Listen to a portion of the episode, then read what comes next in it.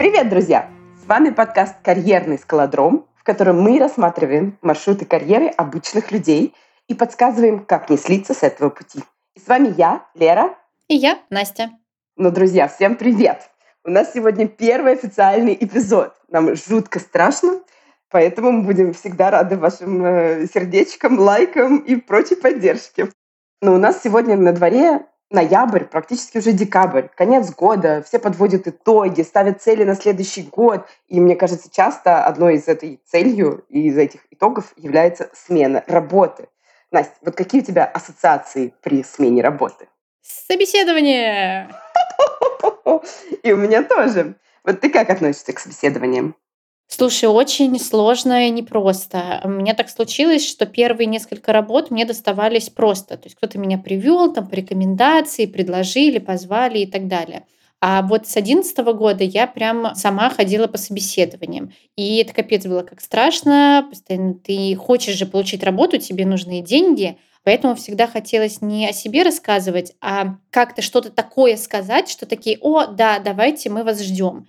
Но должна заметить, что когда я перешла в HR, и сама стала проводить собеседование и увидела, так сказать, другую сторону, я поняла, что как это со стороны выглядит, когда человек все 24 на 7, все, дайте мне работу, я на все согласен. Это, конечно, не очень звучит, поэтому важно, чтобы люди все-таки научались как-то презентовать себя. Ну и в целом, когда ты побывал по обе стороны, знаешь, что тебя ожидают, а, мне стало уже менее страшно, и как-то поведение свое определенное я поменяла. А у тебя как? Ну, э, слушай, вначале я тоже была, наверное, как кролик перед удавом, когда ходила на собеседование. И это было прям... Э, я не готовилась, я всего боялась, я не задавала вопросы и старалась быть белой и пушистой. А потом в течение моей карьеры у меня сменилась парадигма, и я стала уделять больше времени на подготовку, на подготовку себя, на подготовку вопросов, на изучение информации о компании и так далее. И самое главное, с этим же пришло понимание, что меня выбирают, но и я выбираю. Слушай, на самом деле здесь, э, правда, есть такая штука, что часто люди идут на собеседование, и ими движет этот страх отвержения. То есть мне откажут, скажут, что нет, вы не подходите. Само это даже не страх потерять, не найти, вернее, работу, а страх, что скажешь, что вы не такой. Ты же идешь на собеседование, ты все равно одеваешься, готовишься в каком-то виде, да, ты приходишь и говоришь, о, здравствуйте, возьмите меня на работу, а потом тебе говорят, вы знаете, извините, вы нам не подходите. В лучшем случае они это говорят, а иногда чего уж там и не присылают никаких ответов, просто тишина. И это, конечно, тяжело переживается.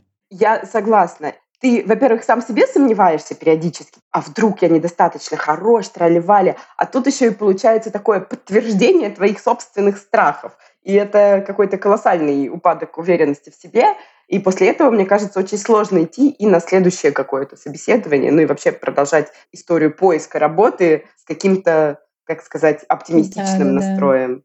Да. Но что же тогда делать? Ну, слушай, я бы какой-нибудь из наших будущих выпусков предложила посвятить отказам в целом и другим э, сторонам собеседования, а сегодня все-таки давай начинать сначала. Ну давай, ну и раз уж сначала, то начнем с определения, собственно говоря, что это такое собеседование. И вот в Википедии написано, что собеседование – это встреча с потенциальным работодателем или его представителем при приеме на работу. Цель собеседования – познакомиться воочию, понять, насколько работодатель и соискатель подходят друг другу, а также обсудить детали сотрудничества.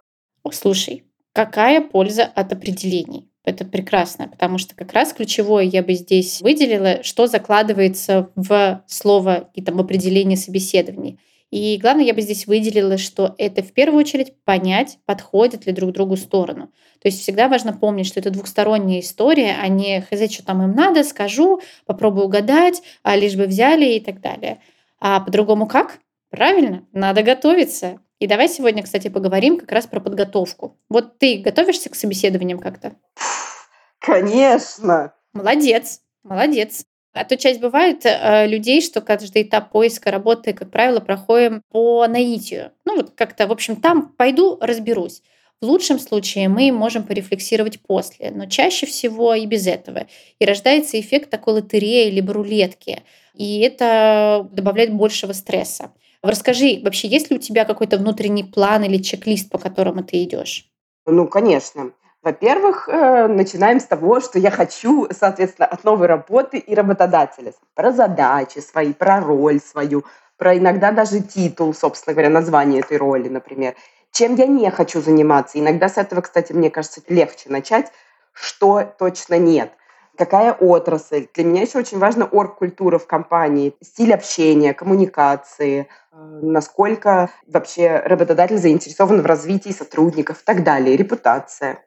Раньше вот я очень хотела вджобывать, что называется, до потери пульса, вот как то самая лошадь э, без выходных в режиме аврала.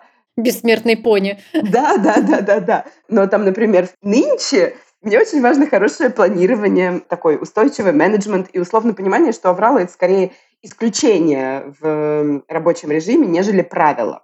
Святое дело подумать о компенсации, как это сказать, в формате зарплаты или в формате иной какой-либо – тоже это не сразу пришло ко мне, что все эти ответы на вопросы надо готовить в формате разброса, то есть не учитывать какое-то одно, либо так и никак иначе, а как бы придумывать несколько вариантов ответов, которые дают мне же самой больше гибкости в принятии решений. Да-да-да, классные штуки, говоришь, такие более ценностные, но я бы еще обратила внимание, что не стоит пренебрегать так называемыми гигиеническими факторами.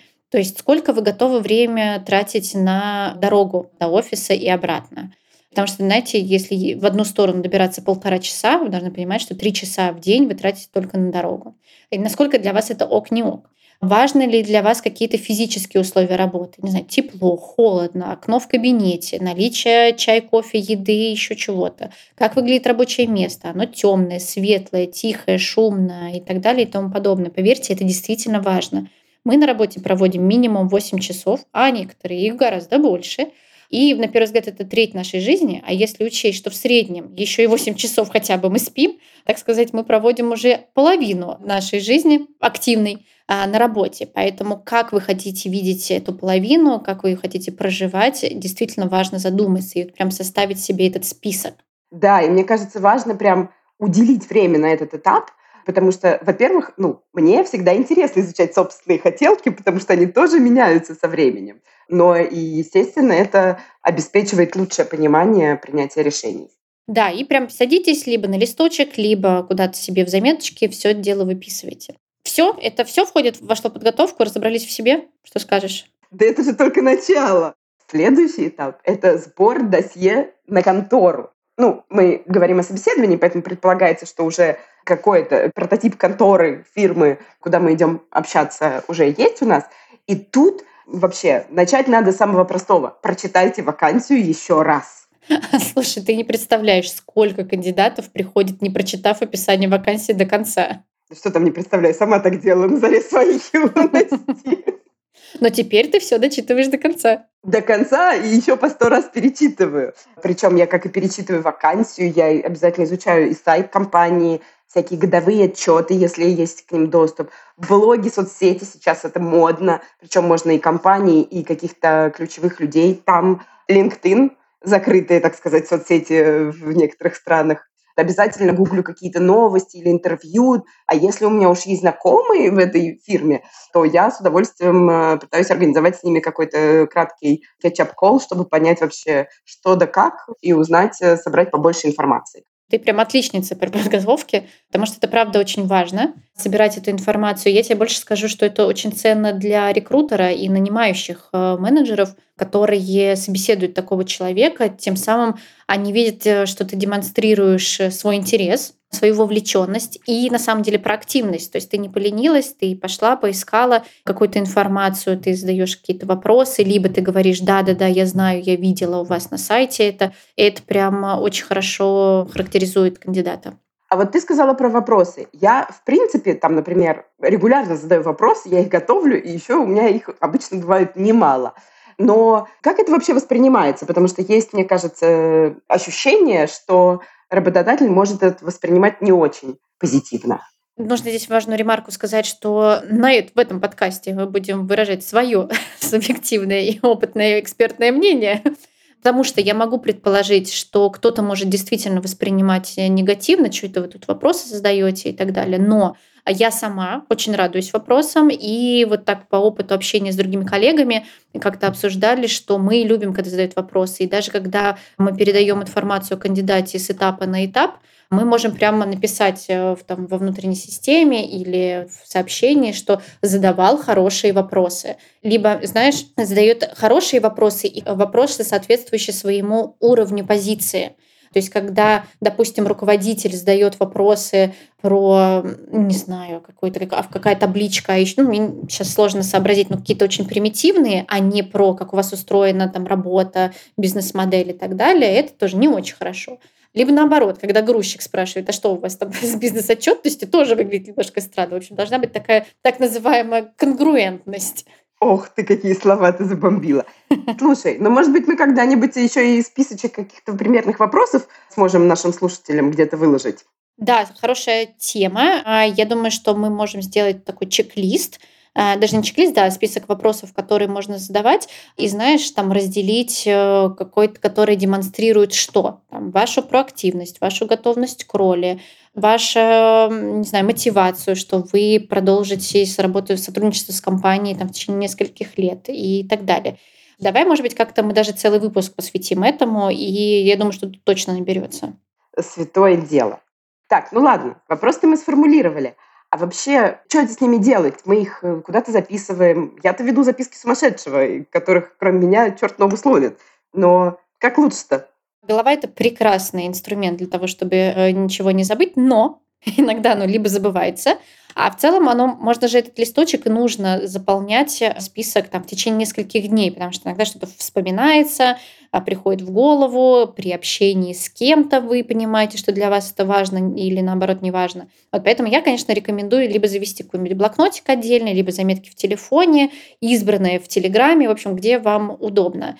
Потому что, опять же, во-первых, повторюсь, э, допустим, вы ходите с собеседования на собеседование, и вы, может быть, до этого бы не задумались, а когда увидели на новом потенциальном рабочем месте отсутствие окон, температура плюс 35, и значит, что такая теплая печка включена на вентиляторе, то ты понимаешь, что как бы тебе там не захочется работать, и ты это выпишешь в этот списочек. Либо без списочка легко забыть, и когда ты уже принимаешь офер, тебе показывают «Привет, добро пожаловать в нашу компанию», ты приходишь на это рабочее место и думаешь «Блин, а надо было спросить». Поэтому лучше по мне записывать. Ну, супер. Но как работодатель вообще отнесется к тому, что я приду, знаешь, со списком, э, блокнотом и своими записками сумасшедшего? Слушай, опять же, все зависит индивидуально. Чисто для меня показатель того, что кандидат заглядывает в какой-то свой блокнот и говорит, ой, так, сейчас я вас еще что-то хотела спросить, ах да, вот это, мне это импонирует. Так, ну ладно, мы подготовились. Мы как бы даже подготовили вопросы. А что дальше-то? Так, но это был раздел «Хочу», в котором я говорю, чего я хочу, что я жду, что мне надо и так далее. Дальше хорошо перейти в раздел «Могу». Собственно, что я могу дать будущему работодателю, что я могу предложить, какие свои навыки, активности, результаты и так далее. Так, ну подожди, ну в идеале-то у меня это уже продумано. Резюме-то я как-то составила и даже отправила его работодателю, и меня даже позвали на собеседование.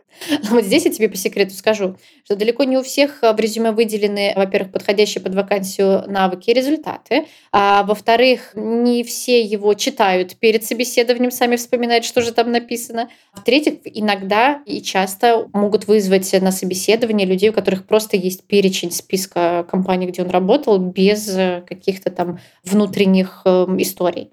Чувствую, про резюме тоже надо будет отдельно поговорить. Но, э, допустим, оно у нас есть, что-то там даже как-то освещается, все эти мои могу. И как же мне их все равно как-то надо готовить к собеседованию? Ну, конечно. Смотри, тебе же надо уметь э, приводить примеры. То есть э, не просто отвечать, там, не знаю, у тебя написано, что успешно разрешал конфликты какие конфликты, как вы, чего делали, приведите пример, либо приведите примеры там до-после вашего там прихода в компанию, какие перед вами стояли задачи, как вы с ними справлялись. И, в общем, уметь воспроизводить эти ситуации, в которых что-то случалось, это очень важно. Потому что, во-первых, в резюме можно написать все, что угодно, в том числе и придумать. А что за этим э, стоит, как раз выясняется в процессе разговора. Вот я тебе буквально скажу, что у нас мы собеседовали на позицию HR бизнес-партнера, такая довольно уважаемая роль. И у девушки в резюме было написано, что она умеет считать затраты на подбор. И это прям такая классная штука, мы этого делать не умеем. И я у нее искренне спрашиваю, а как вы это, у вас тут написано? Да, да, делали. А как вы это делали? Ну, считала. И, Хорошо, так вы можете сказать, что вы складывали, что вы учитывали? Клянусь тебе, секундное там замешательство, потом это было онлайн-интервью, а она так притягивается к экрану и выходит из э, зума. Все, она больше не выходит на связь. И, в общем, я не узнала, как считать затраты на подбор неудобная ситуация.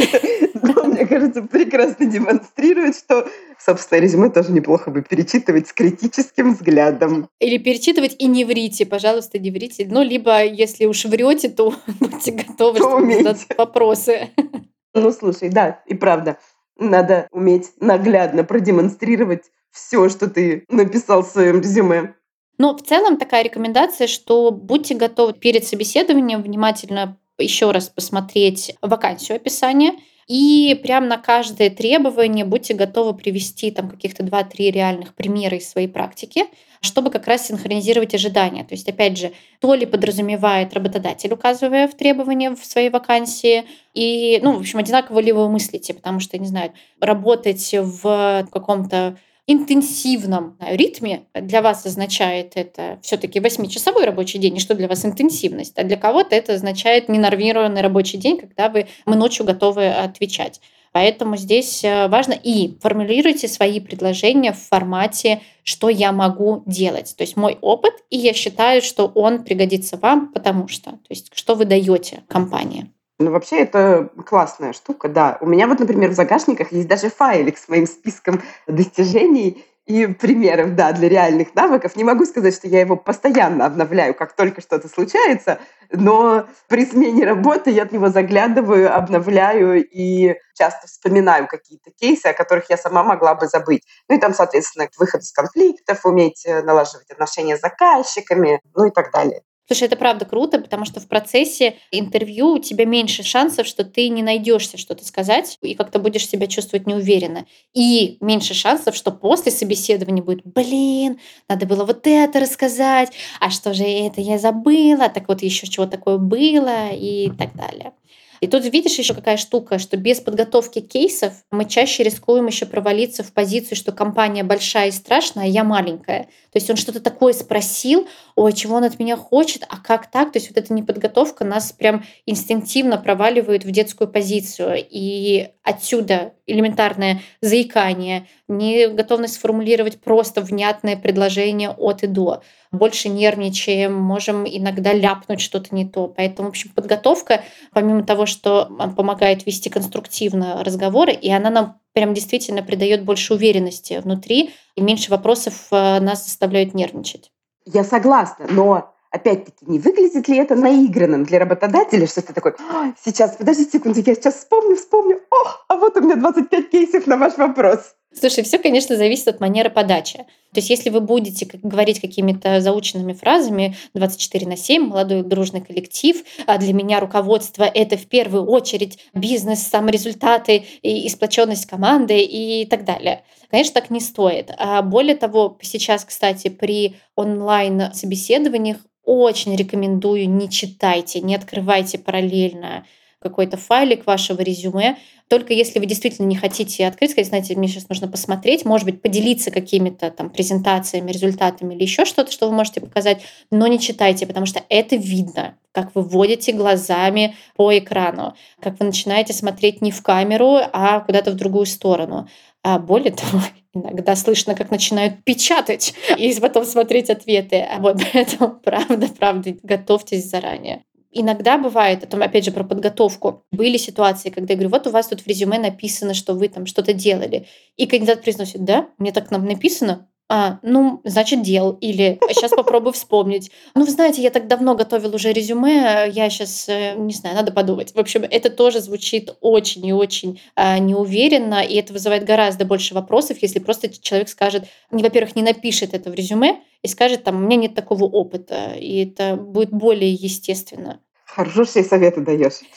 Так, смотри, про компанию узнали, вопросы подготовили, примеры, будем надеяться, совпадающие с резюме составили и подготовили. Все, готовы покорять этот мир? Почти. Надо не только знать, что рассказать, но и как и какими словами. Э, желательно поработать над речью. Я, конечно, не говорю прямо о публичных выступлениях, там, и какой-то, но навыки самопрезентации все-таки освоить. Например, э, подумать о том, чтобы у вас не было очень длинное и такое, знаешь, пространное описание какой-то ситуации. Например, когда задаешь вопрос, э, не знаю, какой вы руководитель, как вы можете описать, ну, вы знаете, в далеком 2003 году я и начинаю.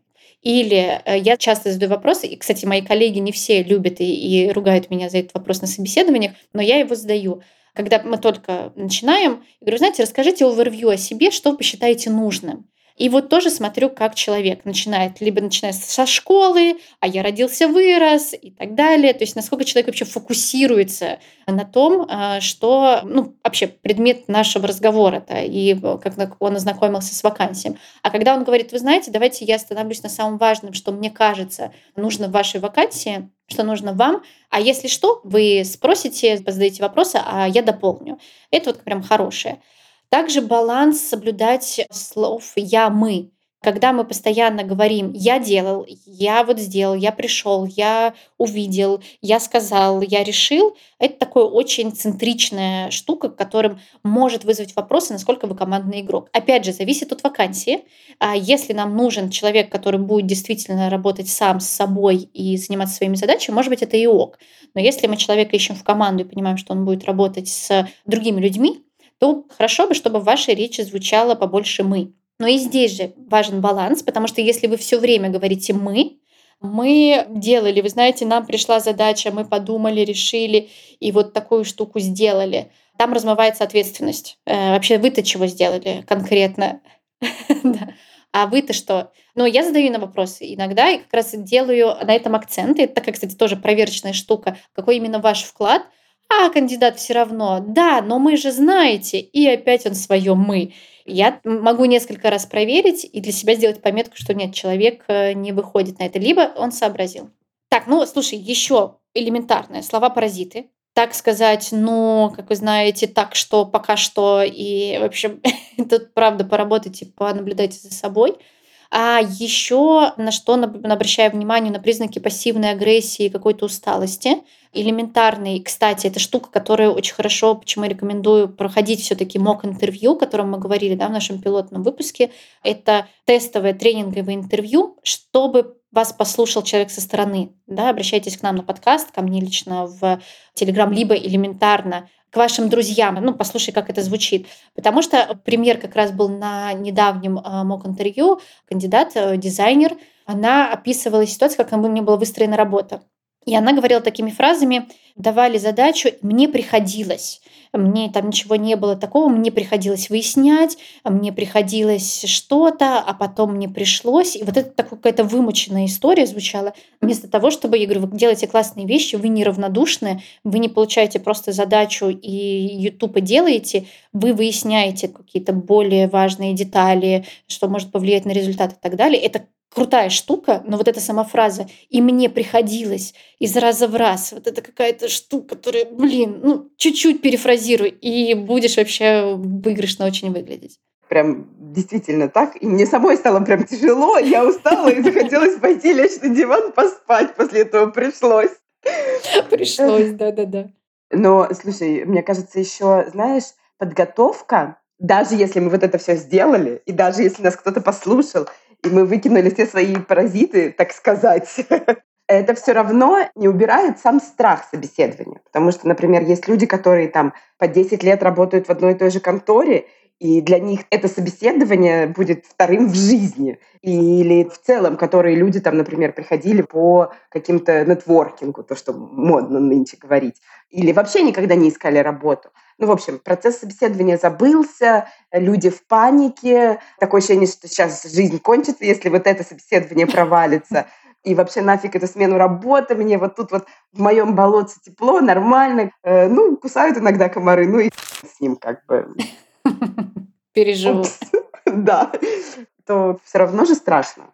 Ну, слушай, тут страшно. Здесь, правда, важно такую всякую психологическую подготовку проводить и а, общение, если, опять же, если можете прибегнуть к помощи специалистов, карьерных психологов, карьерных консультантов, которые в том числе помогут вам в целом уверенность в себе как-то подзрастить. Но а если мы говорим непосредственно про собеседование, то вообще это навык, как и любой навык, э, требует определенного количества повторений я тебе скажу, что есть э, люди, которые прям себе ставят за правило ходить по собеседованиям регулярно. Это не является э, рекомендацией к действию от действующего HR, но тем не менее. То есть даже не для поиска работы, а просто походить и потренироваться, как я звучу, какую обратную связь я получу, что мне скажут, как э, оно пройдет. И здесь просто сравни два состояния. У тебя есть работа, ты спокоен, то есть у тебя не стоит вопрос о том, что тебе там, через месяц закончатся твои накопления, нечего будет есть, а ты в спокойном, в ресурсном состоянии разговариваешь с компанией. И второе, когда у тебя нет работы, сбережений минимум, там семеро по лавкам, что-то еще нужно, и от этого разговора буквально зависит твоя жизнь. И это абсолютно два разных состояния. Поэтому если уж учиться подобному общению, то лучше не в экстремальных условиях. Я тут согласна. Но интересно вообще, как э, наши слушатели ходят на собеседование? Как часто, как регулярно, с каких, так сказать, причин они ходят на собеседование? Готовятся ли или идут на бум? Да, кстати, дорогие слушатели, у вас наверняка есть э, какие-то личные истории, э, личные примеры каких-то странных собеседований, либо комичных, либо интересных, либо наоборот, может быть, вдохновляющих. А может быть, у вас есть вопросы, как ходить, а как можно было бы в той ситуации, как отвечать на какие-то вопросы, э, вот когда задают, знаешь, этот, э, кем вы видите себя через пять лет. Между прочим, я не резко против этого вопроса. Я считаю, что если задавать его с умом, то можно из него хорошие штуки а, почерпнуть. Также есть, опять же, повторюсь, вопросы, а, как здесь, чтобы мы дали какие-то свои рекомендации, потому что опыт сейчас наш, собственный, но хотелось бы реагировать на ваши запросы и давать то, что интересует вас. Поэтому обращайтесь к нам, пишите, а, чтобы мы тоже могли дать прицельные советы. Ну, классно. Так, ну давай тогда подытожим. Собеседования, к ним все относятся по-разному но не надо их бояться, но надо к ним готовиться. Что называется, знакомый зверь будет. Что это не тот этап, который надо зажмурить, пройти, а надо его воспринять как часть процесса, необходимую, так сказать, часть процесса. Слушай, я здесь дополню, что в самом начале, с чего мы говорили, это про выбор с двух сторон. Если вы постараетесь все-таки включить в себе вот это состояние, что не только вас выбирает, но и вы выбираете, это тоже вас немножечко так выведет на, одно, на один уровень с нанимающим, с работодателями, а сделает вас тоже участником процесса, а не ведомым. Согласна, согласна. И мне кажется, кстати, работодатель это считывает в том числе, когда ты Конечно. тоже немножечко ощущаешь себя партнером. Но вообще мы только начали наш разговор о собеседованиях, Дальше мы поговорим о том, как составлять резюме, как строить свой разговор на встрече, как работодатели смотрят на собеседование, что происходит после, как разговаривать про зарплату, и вот это все. Поэтому ставьте лайки, подписывайтесь, где вы нас только слушаете и хотите читать, пишите отзывы, пересылайте друзьям, знакомым. Ну и, наверное, все. Да, все, всем спасибо. Первый эпизод считаем завершенным, и до встречи в следующих.